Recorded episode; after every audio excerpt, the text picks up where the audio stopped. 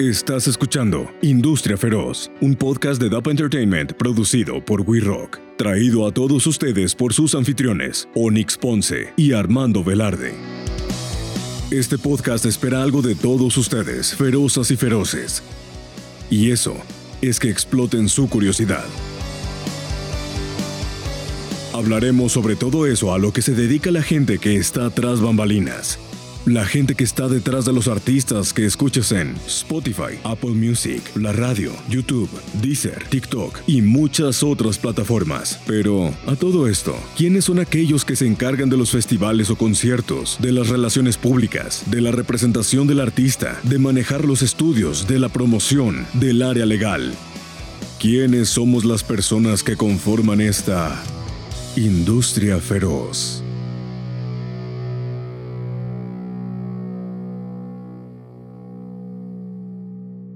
Ferozas y feroces, bienvenidos a nuestro cuarto episodio de Industria Feroz. Sus hosts, como siempre, Onyx Ponce y también el buen Velarde. ¿Qué onda, Tocayito? Pues ya muy contentos, cuatro episodios. Yo creo que esto va calentándose, va a ponerse chido. sí, güey. Este, La neta que sí. Y bueno, hoy tenemos a, un invitado que realmente tenía ganas de tener acá. Es, es un gran amigo mío, de verdad, una persona que, que es a toda madre, que lo aprecio un chingo y que además profesionalmente pues por ponernos románticos, muchas veces es un, es un punto de partida para mí, es un ejemplo a seguir. Y él es el gran Quique Cervantes, por favor, enfócalo. Muchas gracias por la invitación. Güey, ya nada nos falta la, la, la maquinita de, la de, Carly, ¿no? Sí, güey. bueno, Quique, por favor, ahorita ya pues, quisiera que te presentaras. Voy a decir como lo, lo, lo, que me venga a la mente primero para que la gente te conozca un poquito. ¿va? Eh, Quique Cervantes, pues es un crack que se dedica en gran parte al managing, al management. Eh, le gusta mucho esto de gestionar artistas, todo el rollo. Tengo entendido que también le das a eventos corporativos. de hecho, por ahí, por ahí empezaste. A él yo lo conocí hace que cinco años, seis años. Más o menos. Ya, ya, ya. ya, ya, ya, llevamos un buen rato de conocernos.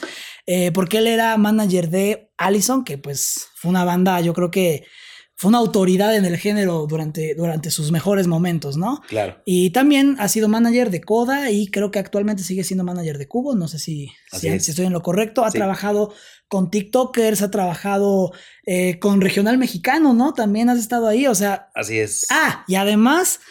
Eh, parte de su carrera, pues trabajó con, ya nos dirás qué hiciste, pero estuvo trabajando con Playa Limbo, estuvo trabajando con Ana Paola, estuvo trabajando con Jesse Joy, me parece también que te tocó. Y en la producción de la academia. O sea, cabrón, has hecho. sí, de todo, sí, de todo. es que no, no solamente de, de, la academia, que dijes, bueno, no, de las. De, la, de, todas las. Sí, sí, sí. Un chingo de, temporadas de la, de la academia. No sé si todas o algunas, la mayoría. No, nada más algunas. Ok, nada más algunas. Pero pues. Nueve de diez. Sí, sí. O sea, entonces. Esto y más, por favor, preséntate, cuéntanos un poquito más para que la gente se familiarice con tu carrera. Bueno, soy Enrique Cervantes, muchas gracias por la invitación. bienvenido, bienvenido. De verdad es un placer estar aquí. ah, Gran, perdón. Y así, no me dejes aquí en, cámara colgado. Digo, a la gente que, que no pueda ver, pero este es un gran lugar. We Rock, y la verdad, Y la verdad, sí, se, se siente muy acogedor y gracias por de nuevamente por la invitación. Y pues bueno, ¿qué les puedo decir? Al final yo he pasado por la música desde que soy músico hasta ahora que tengo mi oficina de management. ¿Tu empresa? Mi empresa, Roster, MX. Ahí pueden ahí, este, agregarme a arroba Roster MX. arroba este, Roster MX. Y pues sí, en realidad yo me encargaré a esta carrera de la música desde los 13, 14 años, en el sentido de que pues yo quería aprender a tocar piano, aprender a tocar teclado y, y mis papás me decían, no, pero ¿cómo, cómo música y todo el rollo? Qué raro, ¿no? Que suceda eso. Y sí, pues, no, no, Casi, casi no pasa, güey. Casi no se da. Como, como, como tus papás que querían que fueran Mi papá doctor, mi papá que, que, doctor que quería que yo fuera músico, sí, claro. Bueno, yo sí, yo sí, yo sí tuve que acabar mi carrera. Ok. en realidad Eres ingeniero, en electrónica. Ingeniero mecánico, mecánico eléctrico. Sí, me acuerdo. Ingeniero mecánico eléctrico. Eléctrico, exactamente. O, sea, déjame A mí me rompió la cabeza, o sea, para mí fue en serio wow, porque digo, ya llevamos un rato coincidiendo en la industria, haciendo negocios, haciendo varias cosas, este Kike y yo. Y un día nos echamos un caldito tlalpeño en el Vips, bien señora. ¿Te acuerdas? Cierto. Sí, porque fuimos a checar unas cosas al Pepsi Center, lo acompañé y, y recuerdo que por ahí salió el tema de, oye, güey, a todo esto tú que estudiaste, ¿no? Y me dice, soy ingeniero mecánico en eléctrico, la chingada. Y yo de. y del Nacional, ¿eh? Y del poli, güey. O sea. Ah, ok. O sea. Ningún pendejo. Sí, no, no, no, no, ninguno. Ningún pendejo, güey. Y del poli. Ah, entonces te preguntas, digo, pues, ¿qué haces aquí, no? Digo. Así es esto, así, es esto. Muchos no, se, no estudiaron eso y se dedican a esto. La vida te lleva a diferentes Realmente, pues yo siempre he tenido la música presente y yo tuve la gran oportunidad que la mejor amiga de mi mamá en ese entonces tenía una agencia que era, ella era manager de la Castañeda en ese entonces. Y justo pues yo también tuve el acercamiento a, una oficina de rock y pues era como una locura a esa edad, como decir cómo se hacen las cosas en la oficina y, a, su vez tener tu banda de rock y como que ir planeando las cosas en, ese sentido de que vas aprendiendo por ambos lados y, y pues de ahí música y música y música y hasta la fecha música. nunca te saliste. Sí, exactamente. O sea, yo creo que, digo, yo cuando te conocí ya habías pasado por, por, por mucho las giras, el touring, haber sido músico de algunos artistas también. Exactamente. Y ya, ya me tocó toparte como manager, ¿no? Como manager de Allison. Sí, Cuéntanos, o sea, ¿cómo llegaste a esto? Creo, creo, que no, creo que ya te tocó como la parte de oficina, pero en realidad yo fui tecladista por unos muy buenos años del símbolo del grupo argentino. De todos para abajo, todos para arriba. Mira. Este, después de ahí fui tecladista de Dana Paola. Estuvimos ahí en el Tour Caramelo y estuvimos haciendo varias cosas con lo de la novela de Atrévete a Soñar. Y eh, después, ¿qué, ¿qué, hice? ¿Qué hice? ¿Qué hice? ¿Qué hice? Pues ya, realmente, pues sí tienes como invitaciones en ese sentido de de hora, vete de. Te van jalando. Te van jalando así, como que una vez me tocó tocar con Diego Boneta, este, y, cositas así, ¿no? Entonces, este, también alguna vez con, la quinta estación que me jalaron, pero ya sabes de que, oye, no tenemos tecladista, jálate. de a poquito, de a poquito. De, todo rollo, pero pues son fechitas que te van saliendo ahí y, y ya, pero realmente yo cuando decido poner la oficina como tal, es porque yo ya no me veía en la música como músico. Yo ya quería como no salirme de la música, pero sí estar dentro de y que cuál era la mejor manera, pues toda la parte del desarrollo musical o, esta parte de, del management o de producción. O, me encantaba hacer todo ese tipo de cosas con mi, con mi, con mi banda. Entonces, pues realmente eh, pues, fue que abro Rooster ha, tenido varios procesos porque lo empecé haciendo eventos corporativos, haciendo ese tipo de cosas que yo en, el camino conocí mucha gente. Este, y, me, y un amigo me dijo, tú que conoces este, muchos artistas, ¿por qué no me ayudas con este evento corporativo en Huatulco?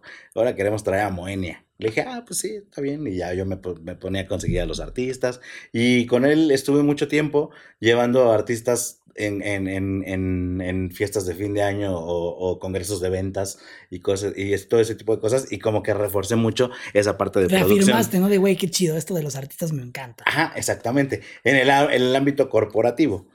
Y justo quise yo em, empezar en, en, esa parte de desarrollo artístico y fue que, que, que me encaminé.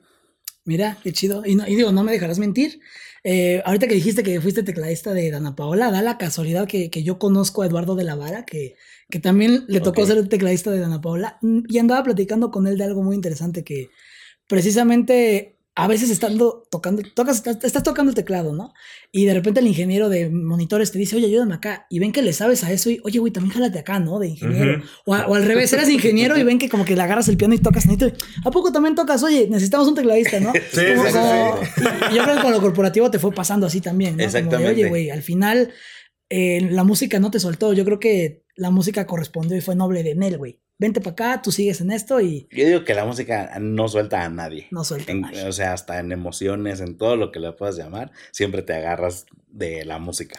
Sí, a mí me pasaba como Spider-Man cuando, cuando terminé, cuando, digo, tú conociste mi banda, Deliria, cuando yo terminé este proceso y dejé de ser artista, recuerdo que pasaba por un parque, el lugar que quieras, y vi un pinche escenario Y era como Spider-Man cuando veía un, un delincuente y ya no quería ser Spider-Man y se decía, güey, pero bien que por dentro quería, quería salvar a la persona. Lo mismo era de, no, no me interesa. Le ha, pasado todavía, güey. O sea, ya en modo empresario, digo, después de ya un rato de, este, de, tener su empresa y todo, sí, yo aquí lo veo como niño chiquito, que si en el piano, que si con la guitarra, que si no se, no se va. no, te suelta. aprovechando eso, o sea, el, ya con la trayectoria que traes, o sea, que, que si te ha tocado con fulano, con perengano, con sutano, ahorita en dónde crees que estamos, o sea, en qué punto de, de pues ya llámese artistas, llámese pues persona, personalidades públicas, que no todos son músicos, también están los TikTokers y todo, pero la industria, la industria musical como tal, ¿dónde crees que está ahorita? Sí, háblanos del presente. O sea, de, hecho, ese es el tema de este el capítulo. Tema del... ¿Qué le ha pasado a la industria? O sea, ¿cuál es nuestro punto de partida hoy en adelante? Pues yo creo que estamos en un punto donde que, eh, muchos años atrás era como muy penado, pero ahora ya es un revoltijo de, todo y fusiones de, todo tipo que, que, no que no termina uno de asimilar pero las nuevas generaciones lo están asimilando, porque al final ya de repente que te, que te encuentres este, gente de pop con gente de banda y, y reggaetoneros con hip hop y, y, todo este rollo, toda esta tendencia que está sucediendo. Al menos si tú me preguntas en, dónde estamos, yo creo que estamos en un momento donde es crucial en, en, el, en el, sentido de que las, las nuevas generaciones puedan experimentar todos los ritmos, todos los artistas, todo sin tener un prejuicio. Que era antes lo que, lo que pasaba este, en, en, en esas épocas. Sí, como, que, era, como que era, o eras rockero, o eras popero, o eras ponqueto, o eras emo. O, Y ahora puedes ser emo, pero puedes cantar banda, pero puedes, este... Ponerte a escuchar a Morat. Ajá, exactamente. ¿Qué soy yo? O sea, yo soy rockero, pero pones Morat y me encanta. O por, o por, ejemplo, yo te puedo decir que a mí me, me, encanta el rock, pero pues también me sé las rolas de jeans, ¿no? Sí, claro, entonces, pero obviamente antes, en, en esos círculos. Tenías que escucharla a escondidas, no tú solito. Así con audífonos. que nadie me vea porque si no me van a agarrar de Entonces, justo este momento en el que estamos viviendo es, es eso. O sea, es como de exposición, de experimentación, de, de. Creo que yo lo veo, yo lo veo muy bien en ese sentido. O sea, yo, yo, yo veo que, que, que los nuevos artistas se están atreviendo a, a, hacer las, a hacer cosas que no, que no se atrevían antes, ¿no? Yo te lo puedo hablar ahorita una de las bandas que manejo, Dimitri y las Dimitri Brujas. las Brujas. Muy buena banda, debo decir. Vayan a seguirlos. Por favor. Que de repente, pues traen un look eh, con falda. Bien locochón, eh. Se maquillan y todo el rollo, pero las fans empatan o simpatizan con, ellos y van vestidos o se, quieren vestir como ellos. Entonces, ¿qué quiere decir? Que, la, que las nuevas generaciones también se están atreviendo a hacer las cosas. A, algo que no sucedía mucho en, en épocas anteriores, ¿no? Oye, y, o sea, por ejemplo, en, en, ese sentido de los artistas se están atreviendo a más. Eh, creo que, creo que rompe, un poquito con el estereotipo o con la preconcepción de que ahorita ya todo es reggaetón o de que ahorita ya todo es lo, lo de consumo rápido, ¿no? O sea, de, decir, no sé, que si el trap, que si esto, que si aquello, pero es mucho, mucho de, de lo mismo que se critica de lo que hay ahorita. O sea, como que dicen, ah, pues es que los artistas de antes se, atrevían más, incluso es como un poquito el estereotipo más bien, de que los de antes eran los que traían... Lo chido. Lo chido, lo, que traían el, pues no sé, la moda, lo que traían el, pues realmente echarle coco a las letras, a la música, etcétera. ¿Qué, ¿Qué tan de acuerdo, qué tan desacuerdo estás con eso? Pues creo que esta generación está haciendo lo mismo. Se está saliendo y está que esté hablando y está diciendo, está alzando la voz, está vistiendo como ellos quieren, se, está, se están tatuando, o sea, creo que... Se está repitiendo un poco como el comportamiento, por ejemplo, cuando llegaron bandas como Kiss y así, de que se pintaban y vamos a Sí, exactamente, creo que no lo, no lo veo, sí, en, los ochentas pues obviamente era, era esa parte de, de romper con, con, los estereotipos y como que yo soy rockero, yo salgo y yo soy rebelde y todo el rollo, pero acá creo que se está rompiendo o, se está alzando la voz en cuestiones hasta sociales que, que, está, que está sucediendo en ese, en ese sentido de yo salgo, yo, yo hablo, yo ya no me quedo callado y, y, lo están diciendo con la música. Y creo yo que, que la parte de, de, de, la moda también hay una, se está imponiendo, está regresando también como la parte emo, que, que, que está como volviendo también esa parte, pero también están los, la parte gronchera que también están volviendo, pero está la, el, el, regional mexicano que ya se había perdido, otra vez está regresando porque ya lo había rebasado el, el, el género urbano. Claro. Y ahorita otra vez ya volvió, ¿no? Entonces, yo, yo creo que es, todos los géneros de hoy en adelante van a. Podríamos decir que, que, está como mutando todo, ¿no? O sea, Exacto, sí. Ya no existe el, el, como la pureza o lo purista de puro rock, puro. O sea, ahorita escuchas y dices, güey, o sea, pues sí puede ser rock, pero ya no lo puedes encasillar tan fácil. Y creo que la gente ya dice, yo hoy tengo ganas de escuchar rock, pero hoy, mañana tengo ganas de escuchar pop. Y el fin de semana quiero escuchar. Quiero aperrear al antro. Exactamente. quiero bailar. Quiero, o sea, ya es, ya es una, una para mí, en mi opinión, ya es una apertura de géneros total y yo lo veo muy bien en ese sentido. Muy diversificado, porque, ¿no? Porque ahora sí, como dice el dicho, el sol sale para todos, ¿no? Sí. Ok. Sí, sí, sí. Oye, y bueno, yo quiero hacerte una pregunta que para mí es piedra angular de este episodio o que es un tema muy importante del que yo sé que me puedes hablar muy bien que es cuál es el o qué opinas tú respecto al papel de las discográficas hoy. O sea, porque vamos, yo he visto y platicando igual, digo, ambos conocemos gente en las discográficas, pues que la percepción otra vez es como dice Onyx, ¿no? Todo es reggaetón, todo es reggaetón, pero pues digo, he visto que firman otras cosas. Sin embargo, ¿crees que dominan como antes? ¿Crees que se van a perder? ¿Crees que hacen su trabajo realmente? Porque también sé que, que estuviste ahí trabajando con, con un artista que firmó Universal y como que sentiste que pues, pudieron ustedes haber hecho más por fuera, ¿no? O sea, sí, cuéntame un poco de eso. Yo siento que, pues, anteriormente, pues, la, el negocio de las disqueras era vender discos. Y de ahí era lo donde, donde ella... El, de ahí el nombre incluso, ¿no? Sí, justo. Ellos, ellos recuperaban la lana invertida de la venta de discos de un millón de copias vendidas. Y si ya de, de repente te pones a multiplicar un millón por por 100 pesos, varos, por 100, 150 pesos, dices, no manches, pues le, pues le invertía, no sé, 10, 15 millones y, y este, Regresaban regresaba 100 millones. veces, 100 veces más lo que invertía, ¿no? Entonces, hoy en día creo que no se ha perdido como tal, porque están mutando también la, en la manera del negocio con toda la parte del publishing, con toda la parte de, firmar a los artistas 360 y se empezaron a enfocar más en eh, shows, en las plataformas digitales, en ver cómo viralizar las canciones. Entonces, ¿qué es el empuje hoy en día de una disquera? Lo, que, lo como yo lo veo es que tienen lana para meterte y para reventar el proyecto, ¿no? Que también muchas veces la, la, las nuevas generaciones no saben eso, que al final esto es un negocio, este es un, un, este, una carrera de invertir y en algún momento reventará, ¿no? Sí, Pero no, puedes, no, no puedes llegar así sin dinero y decir, ah, quiero, ya, ya soy cantante y me voy a hacer famoso, pues ¿por qué no, no suceden así las cosas? O una en un millón, ¿no? Puede ser, digo, pero al final eh, yo creo que regresando al tema de la parte de las disqueras, creo que sí lo han sabido mutar, pero creo yo que justo necesitan lo que necesitan. Encontrar todavía la fórmula. En- encontrar todavía esa, esa parte, porque al final, como tú dices, apoyan mucho el reggaetón, pero al final la gente es lo que, lo que está consumiendo y si lo ven que están consumiendo, pues van a Pues ese, invertir ese más, es el negocio, ahí es más donde van a estar.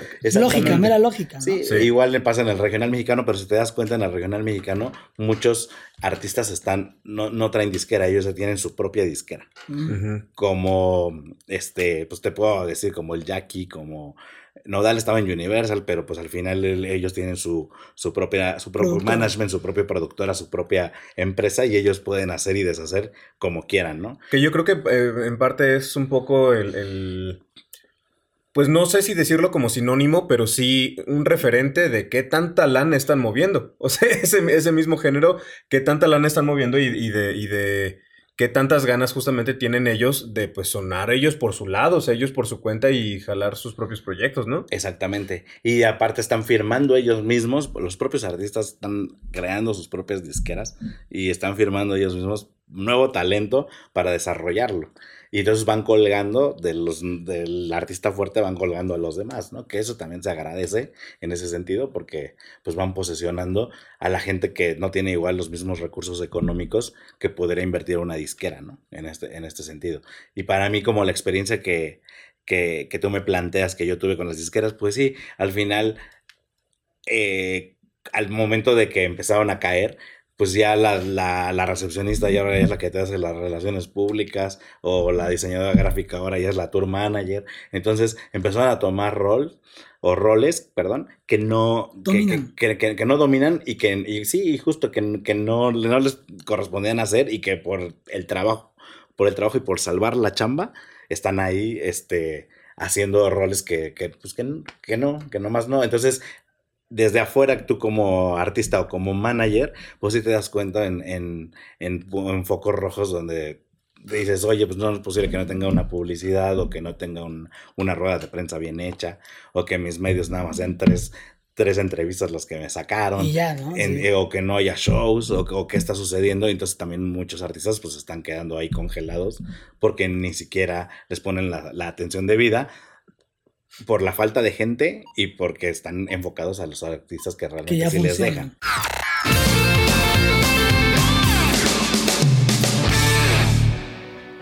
Tocallito, pues ahora sí, estamos estrenando este otro espacio de We Rock. Ya, ya estrenamos la sala B. Este es, este es fue pensado específicamente para lo que nosotros estamos haciendo y la verdad es que tiene una acústica impresionante. Ya lo están escuchando, perfectamente tratado y pues además de este y la sala B tienen muchos otros espacios para toda la comunidad. Sí, y además no solamente hablando de acústica y de sonido, sino de equipo, güey. O sea, tienen backline, tienen este PA, tienen microfonía de primera, tienen no, o sea, tienen unas instalaciones poca madre. Yo quisiera invitar a los feroces y ferozas a que busquen a We Rock para que los ayuden con sus proyectos, ya sea que eres un artista, que tienes una banda, que quieres hacer un podcast, este lugar es para ti. Este lugar es para ustedes. Así que ya lo saben, ferozas y feroces, si quieren impulsar sus proyectos musicales o, o de multimedia, vengan a buscar a We Rock. Y pues bueno, aquí estamos grabando nosotros. ¿Qué mejor ejemplo? We Rock, in Rock We Trust. Están enfocados a los artistas que realmente sí les dejan.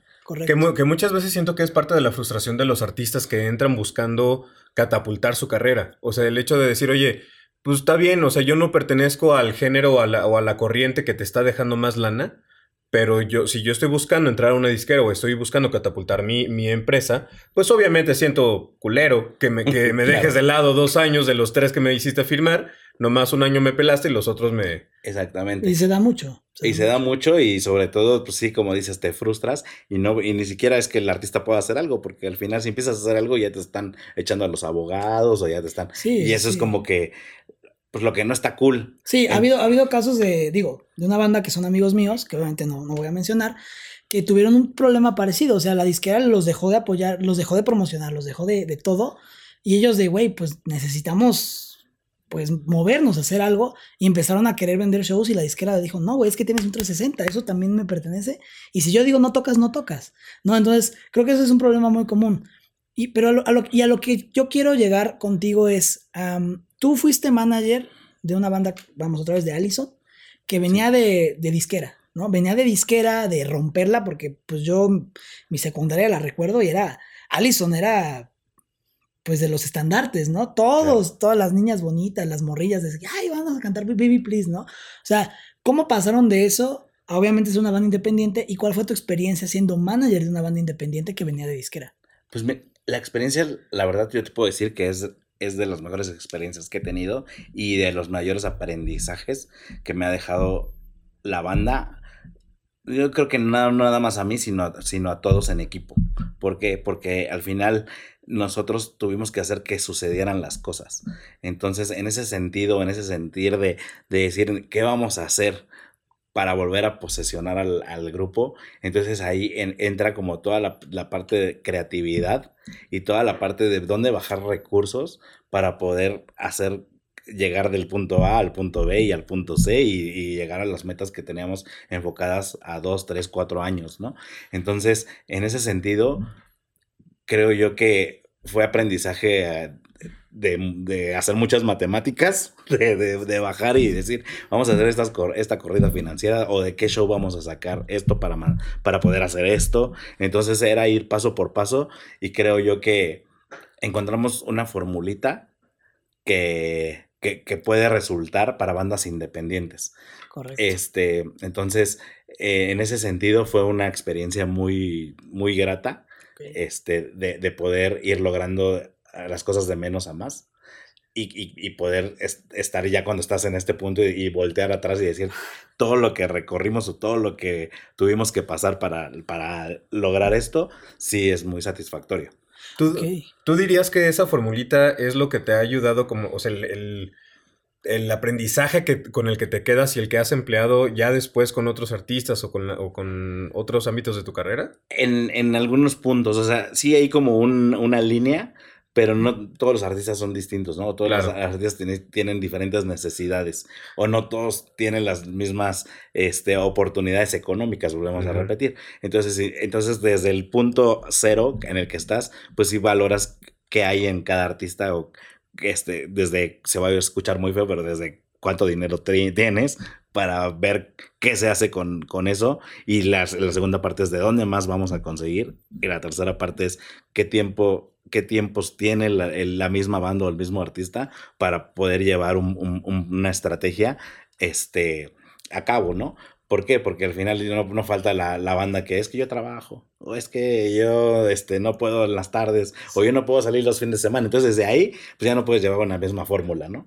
O sea, ¿tú, ¿tú cuál dirías entonces que, o cuáles dirías entonces que son como los requisitos o los elementos que buscarías en una banda que, que de verdad quieres catapultar? O sea, que te busquen a ti, que te digan, oye, ¿sabes qué? Yo quiero, queremos que nos vaya chido. O sea, que de verdad pegarle a lo, a lo mayor. ¿Cuáles dirías que son los elementos que dices, oye, ¿sabes qué? Está bien, tú tienes trabajo, tú estudias, tú esto, tú aquello, o tú tienes estos horarios, o tú tienes estas complicaciones? Que te ha tocado, bueno, por lo, por lo que hemos platicado, hasta me has dicho que, que te ha tocado decirle a bandas, oye, güey, al chile, ¿no? O sea, no, no, la armas, o no digo que es parte de fea del trabajo, ¿no? Tener que decir a alguien, güey, no, lo, no la vas a armar mejor, y no te dejan de hablar así porque se siente. la neta.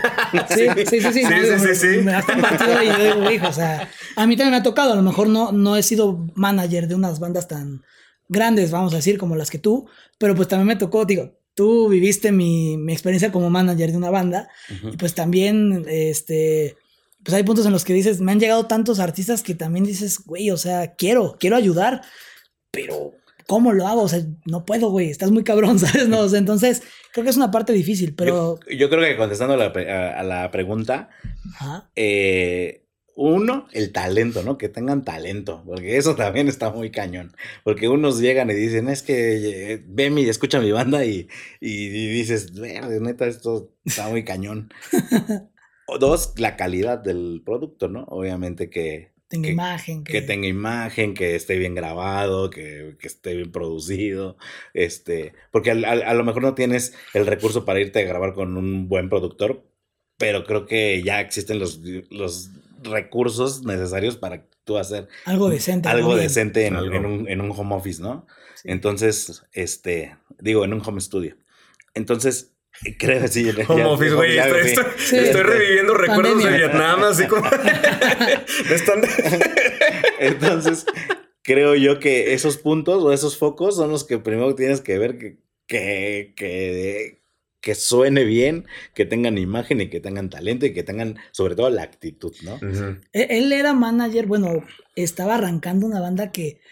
Se me fue su nombre, pero que la de yo a ti ya no te quiero nada. Ah, Esos cabrones, güey. Pero ya están, ya, están, ya, ah, ya, están ahí. Regresaron. Y, y, se llaman Alter, también síganlos. No manches, me encantó ese proyecto. Está bien cool la banda. Y, y, y, Diego, que es, que es el cantante, también este, ha seguido un poco esta fórmula de de si no, si no me puede firmar una disquera, yo lo voy a hacer, ¿no? Claro. Entonces ya él formó su, su, su propio sello y también está haciendo las cosas y está, y está, em, empujando el, el proyecto. Y, y, la verdad, eso, ese tipo de personas son las que se agradecen tener, que se atreven a hacer las cosas y que se avientan y que no se, no, no, no se preocupan por, por qué digará la gente o si pasará algo. Nada más lo están haciendo y si pega, pues le pegará y lo decirá a todos bien chidos.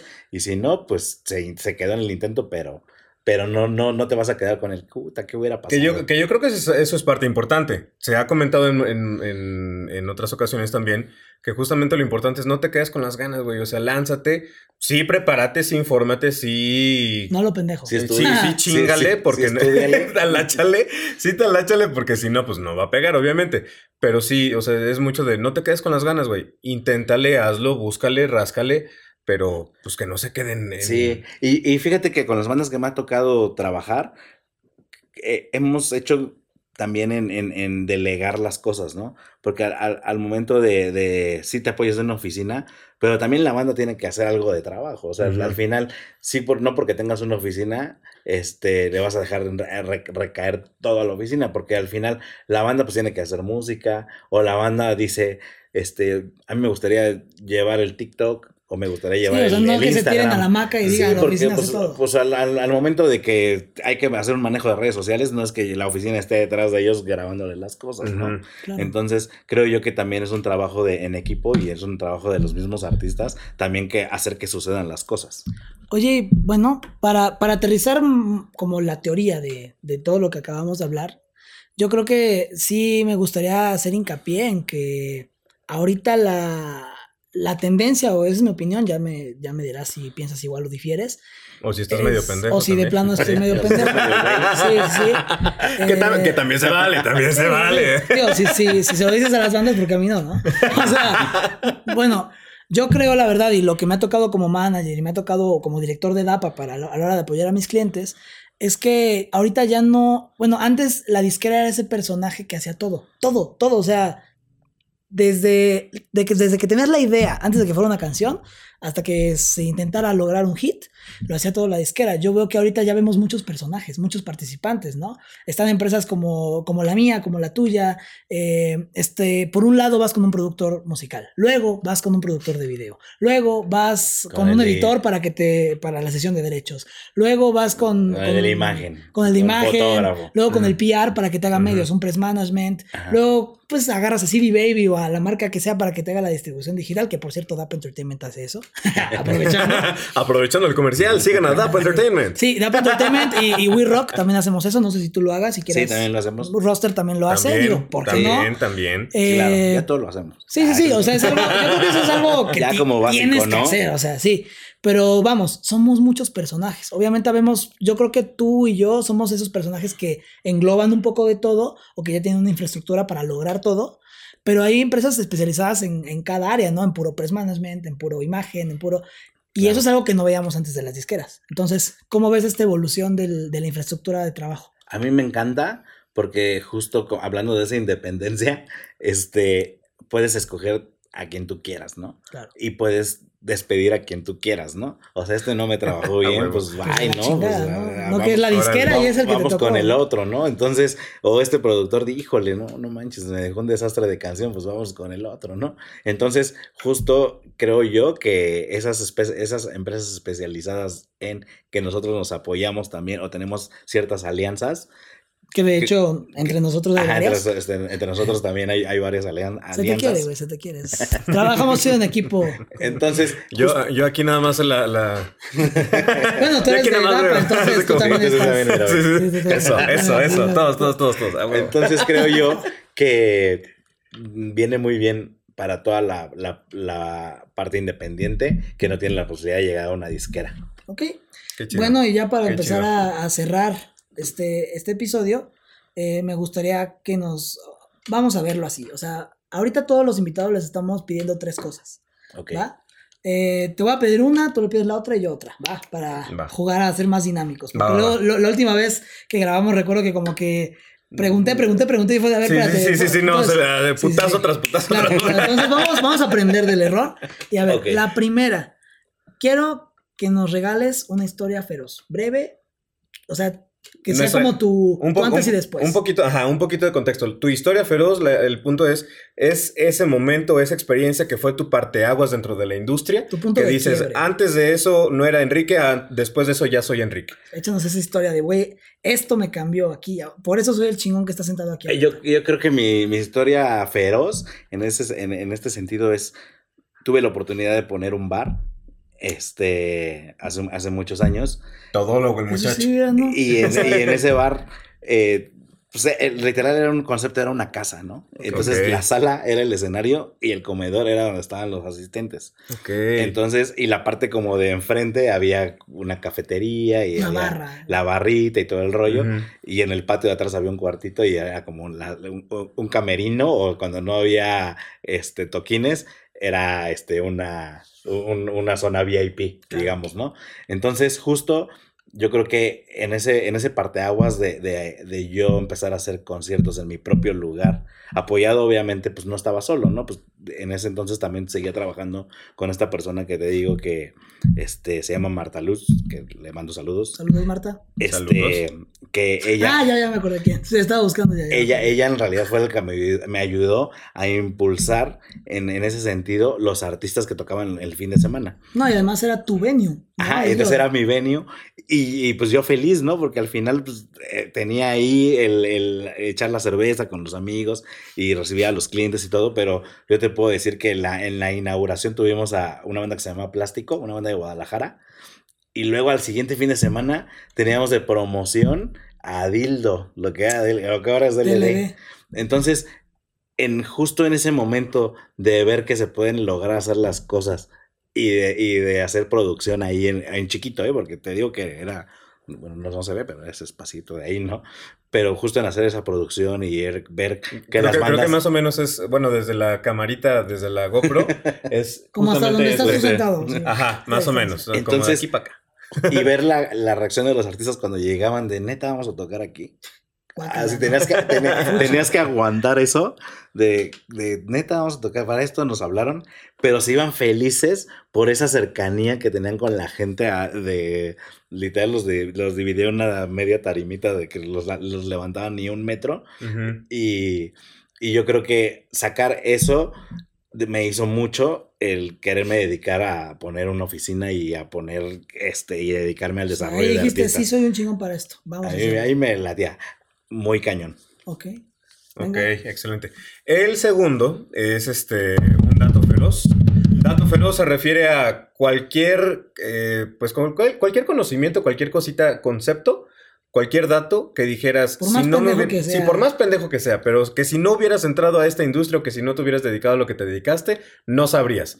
Por, ejemplo. Poner, ajá, por ponerte un ejemplo, este, nos comentaba Nacho, Nacho aquí el, el, productor. manager, bueno, el productor del estudio B. Ajá que esta guitarra que, está, que, que tienes aquí, la, la, doble, fue mandada a ser, este, pues, muy particularmente para... No me acuerdo para, del nombre. No, no, yo tampoco me acuerdo. Conoció el nombre del artista y prácticamente es una reliquia exacta, ¿no? Entonces, Ajá. algún dato, o sea, dato curioso, este es un dato feroz, échalo, lo que te venga. Algún dato curioso. Eh, a ver, pónganme otro ejemplo. Por ello, una, un ejemplo que, que, usé hace poquito fue que los tiburones, los, los, los, tiburones blancos tienen tres hileras de dientes. Ese sería un dato por, curioso. Por el tibur... Ajá, Pero ese, sí, ese, sí, sí, el señor. Aquí. ese sería un dato curioso. Ahora, un dato, un dato curioso, pero sobre la industria o sobre el ámbito en el que te mueves. Híjole, pues yo creo que.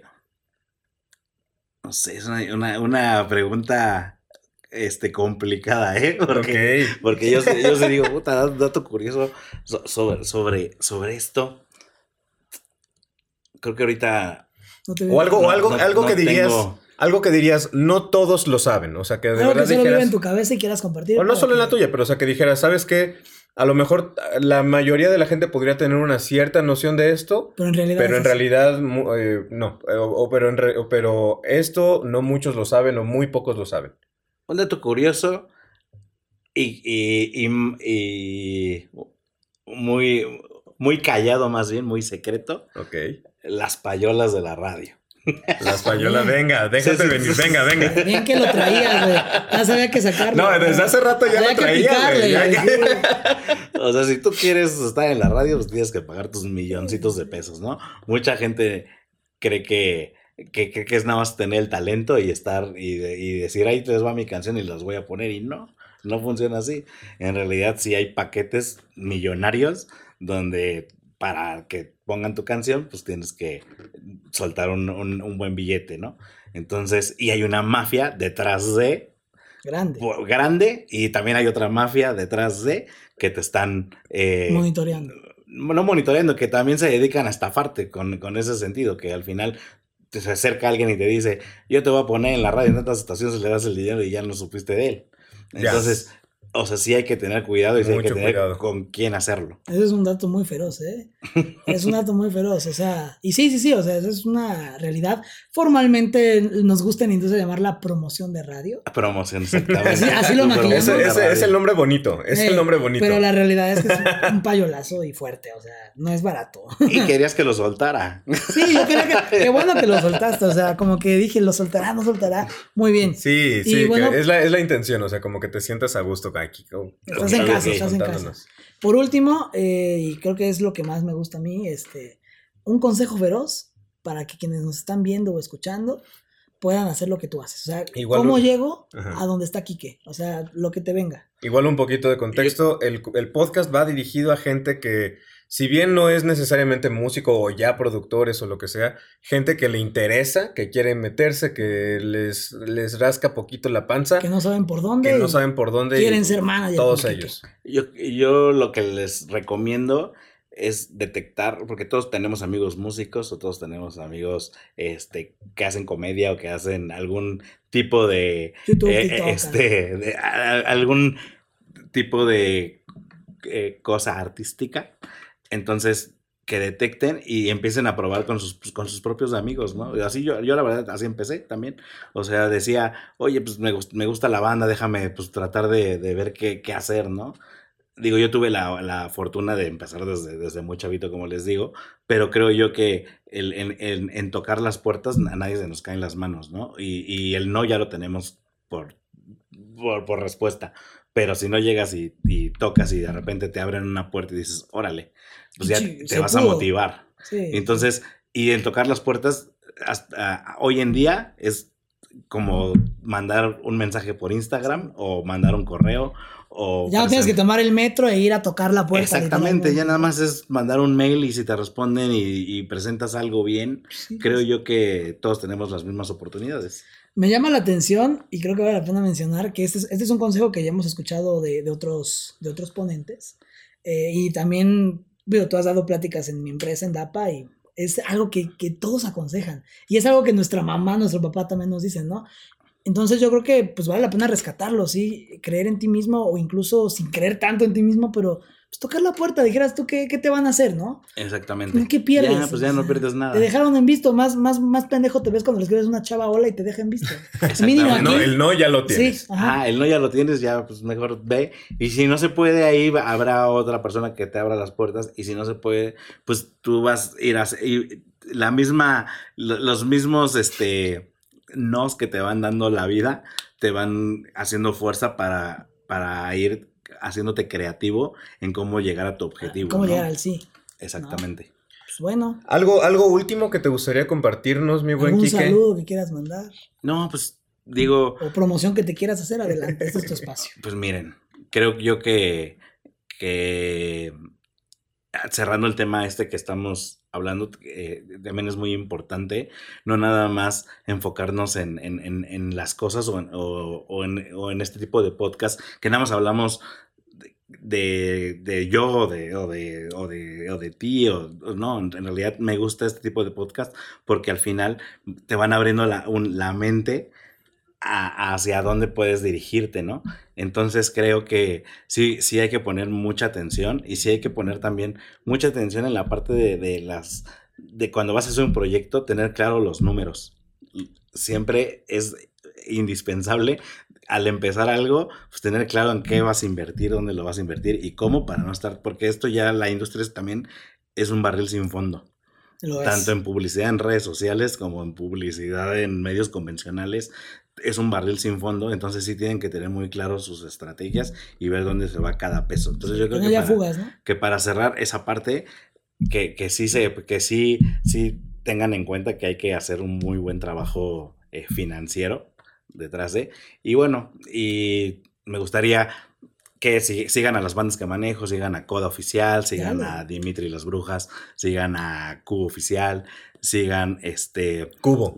Cubo, Cubo Oficial, este, Roster MX, que es la agencia. Ahí desarrollamos toda la parte de, artistas, hacemos eventos corporativos, hacemos conciertos, nos dedicamos a toda la parte de medios de comunicación. Entonces, igual échanle un ojo ahí y, también nuestros amigos de DAPA. Este, tenemos muchas alianzas, entonces, sean con ellos o conmigo. Los dos vamos a ganar. Los dos vamos, los, dos vamos a, empujar por igual.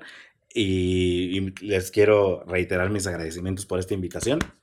Este, Con muchísimo gusto te recibimos. Muchas gracias por, toda, por toda esta platiquilla amena que tuvimos. No, pues Kike, muchas gracias, fue un gusto tenerte. Siempre es un gusto verte, yo creo que ya nos tocaba un caldo peño, aunque sea, ¿no? Porque pues, no nos vemos mucho, realmente yo vivo en Querétaro, tú vives acá, pero pues ya sabes que siempre, bueno, sepan que DAPA y Roster han colaborado juntos ya un rato y pues, o sea, normalmente cuando no tenemos algo nosotros, lo consiguen ellos y viceversa. Entonces, exactamente. Eh, pues somos, creo que, el ejemplo perfecto de lo que debería ser la industria, ¿no? Creo que es una reflexión con la que me gustaría irme. Gracias, Tocayito, otra vez por tan maravillosa producción. Gracias, Kike. Y me agradezco a mí mismo también, ¿por qué no? Gracias a todos. Escuchen el programa, compartan, este, inviten a sus amigos también que, les interesen este, estos, temas, que nos, que nos escuchen, que escuchen los demás episodios. Sí, este es un podcast que yo creo que la industria de verdad necesita. Entonces, pues vamos a sumar y pues gracias. Esto fue Industria Feroz, episodio 4, me parece. Industria Feroz, episodio 4, que sería Industria Feroz, un podcast de DAPA Entertainment producido por We Rock. Muchas gracias nuevamente, Quique. Y pues bueno, a, todas las ferozas y feroces que nos están viendo en casita, que nos están escuchando en el carro, todo. Muchísimas gracias y nos vemos en el siguiente episodio. Nos vemos. Gracias. Vale, nos vemos. Bye. Es que estábamos haciendo la parodia de cuervos, cuervos.